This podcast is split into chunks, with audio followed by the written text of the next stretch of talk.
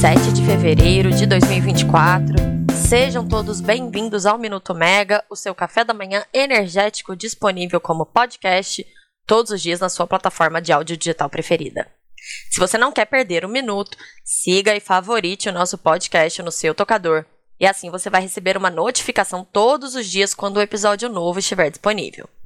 Para seguir bem informado, acesse megawatt.energy e se inscreva para receber de manhã a Mega News, a newsletter mais completa do setor, com todas as notícias importantes que você precisa para iniciar o seu dia.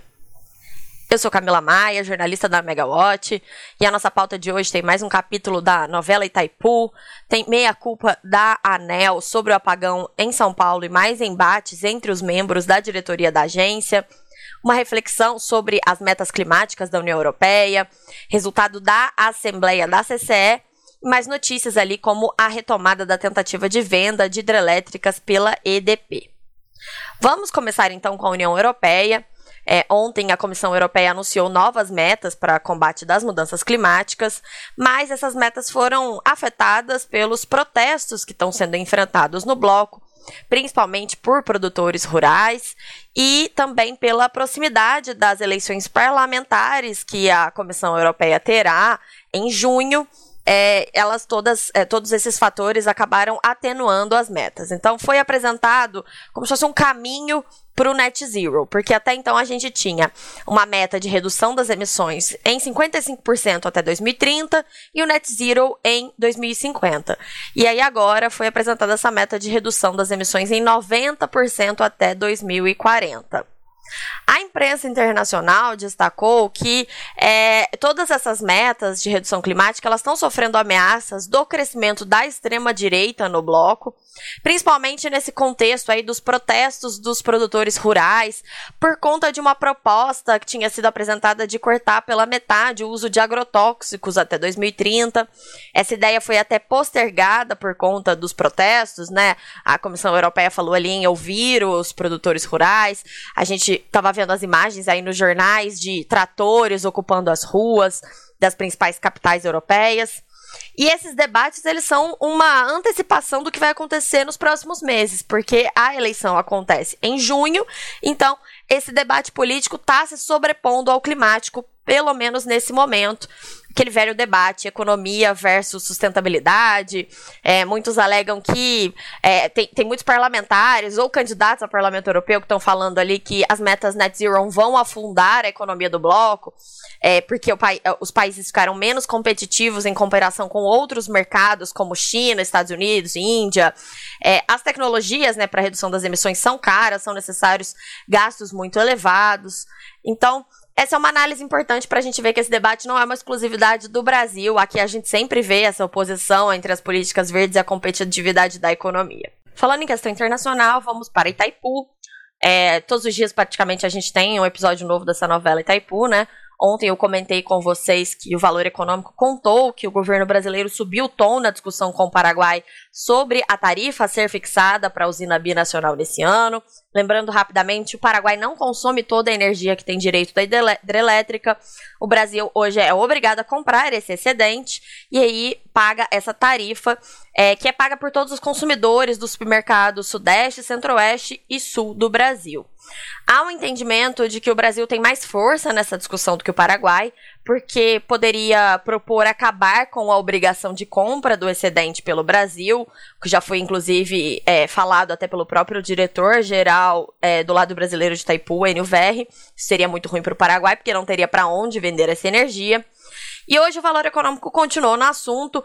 O, o, meu colega Robson contou, Robson Rodrigues contou que o Paraguai rejeitou o preço ofertado pelas autoridades brasileiras, que seria de 14 dólares e 77 centavos por quilowatt. Essa seria a proposta que o chanceler Mauro Vieira teria levado ao Paraguai na segunda-feira, naquela reunião que ele teve por lá.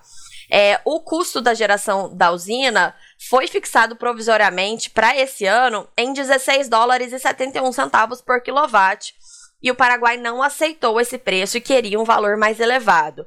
E aí a reportagem fala que a estratégia brasileira foi aquela básica da negociação. Vamos oferecer então menos do que a gente já está pagando para acertar pelo preço original, sem o aumento defendido pelos vizinhos paraguaios.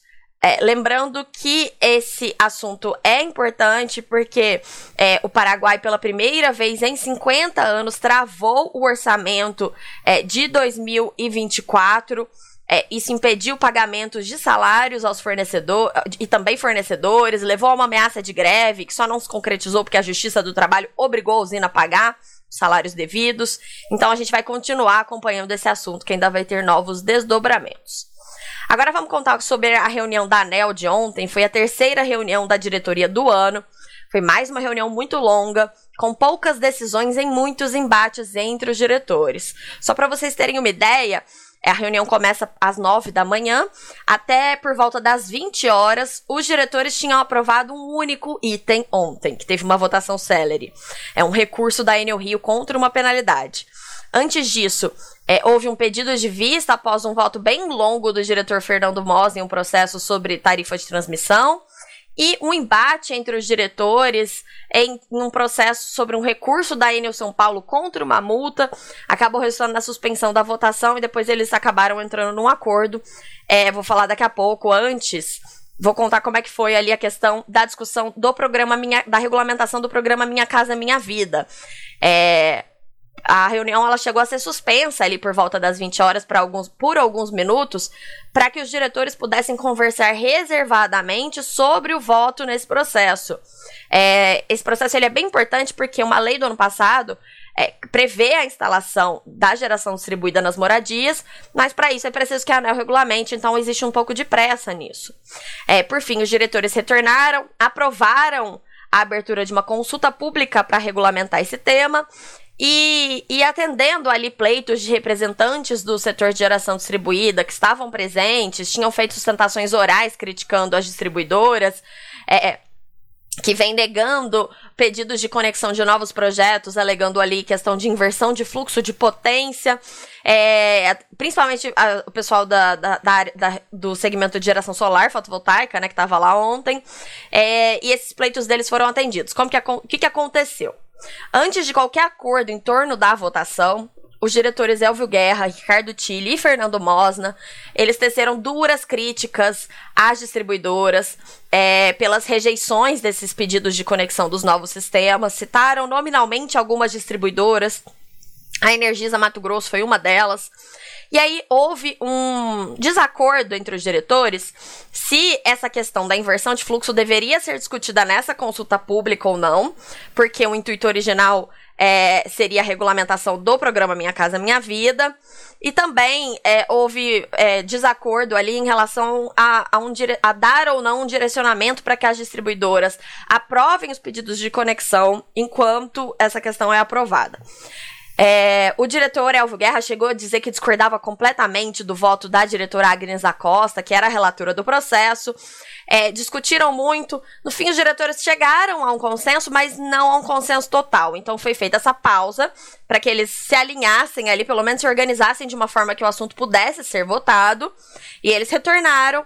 E aí, com três votos, os votos da Agnes da Costa, do Elvio Guerra e do diretor-geral Sandoval Feitosa, foi aprovada a abertura dessa consulta pública. Essa é uma consulta pública bem rápida, porque ela começa amanhã, 8 de fevereiro, e vai até o dia 23 de fevereiro, pela pressa na regulamentação do Minha Casa Minha Vida.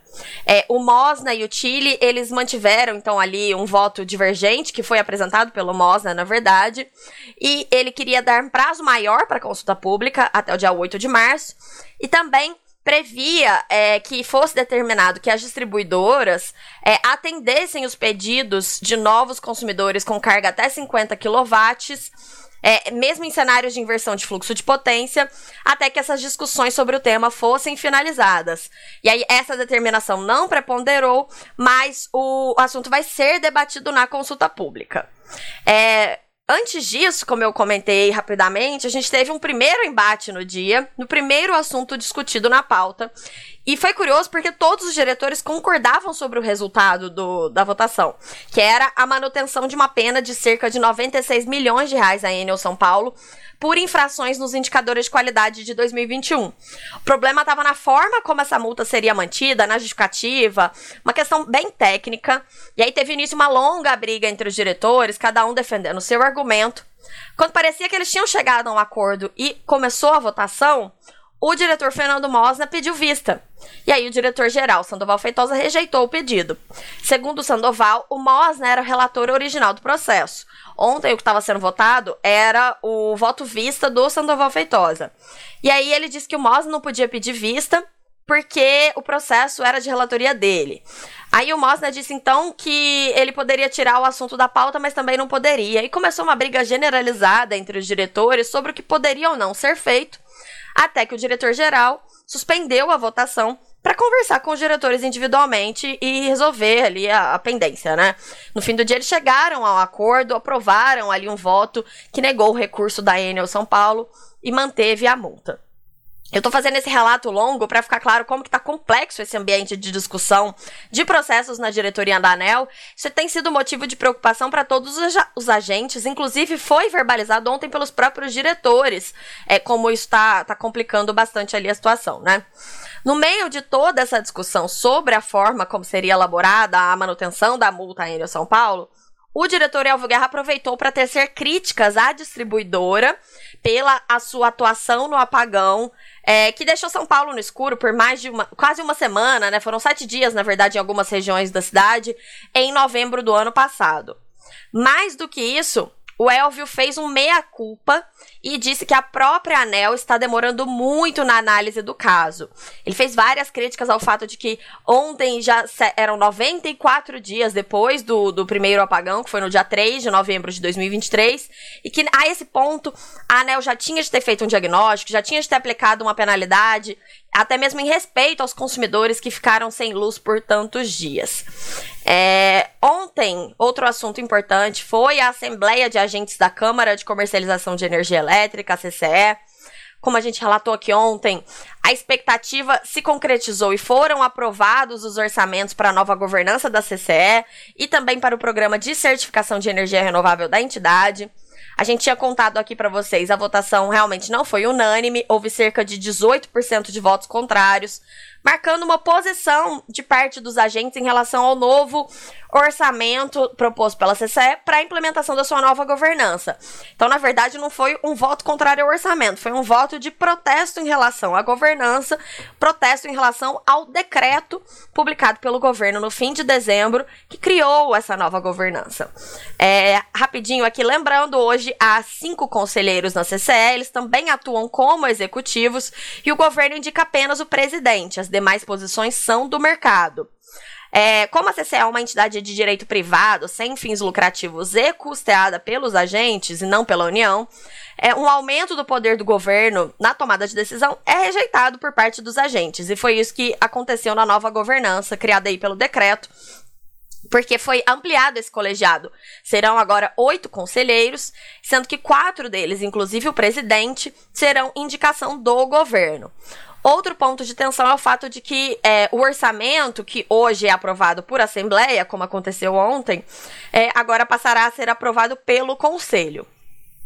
Então houve essa oposição, chamou a nossa atenção, porque mesmo em outras situações em que não havia um consenso no mercado, os agentes costumavam votar com o governo ali, até pela questão de uma boa relação.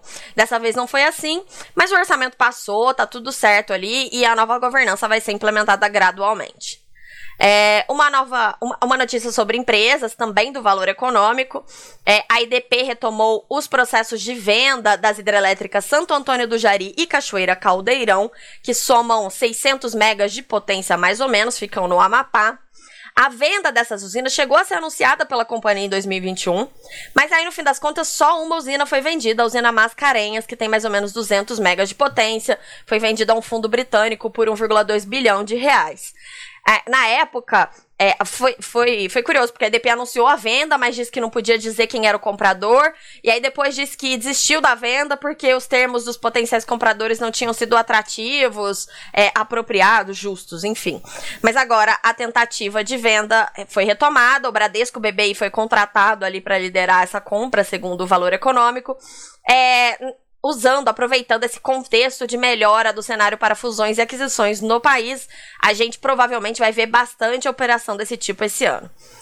Antes de fechar, convido vocês a acessarem o site da Megawatt, se inscreverem por lá, tem bastante notícia legal. Tem uma reportagem da Natália Bezutti sobre o hub de recarga de veículos elétricos que foi lançado pela Enelx ontem em São Paulo. Uma iniciativa bem alta em meio a essas discussões de eletrificação da mobilidade e necessidade de infraestrutura. É, a gente também tem uma reportagem da Maria Clara Machado contando como programas propostos pelo governo federal vão ajudar a reduzir a sonegação nos postos de gasolina e nas distribuidoras de combustíveis, ajudando então a aumentar a arrecadação da União. Hoje é dia de reunião importante do TCU, tem aquele processo bem importante que pode mudar os rumos ali da diretoria da ANEL, é, a gente já comentou algumas vezes aqui com vocês. É, tem painel com executivos importantes do setor de energia previsto no evento do BTG Pactual. Ou seja, não deixe de acessar o site da Megawatt, a megawatt.energy com Y no fim, para ficar bem informado e saber tudo o que vai acontecer. Eu fico por aqui, espero que vocês tenham uma ótima quarta-feira, uma ótima semana e até a próxima. Tchau, tchau.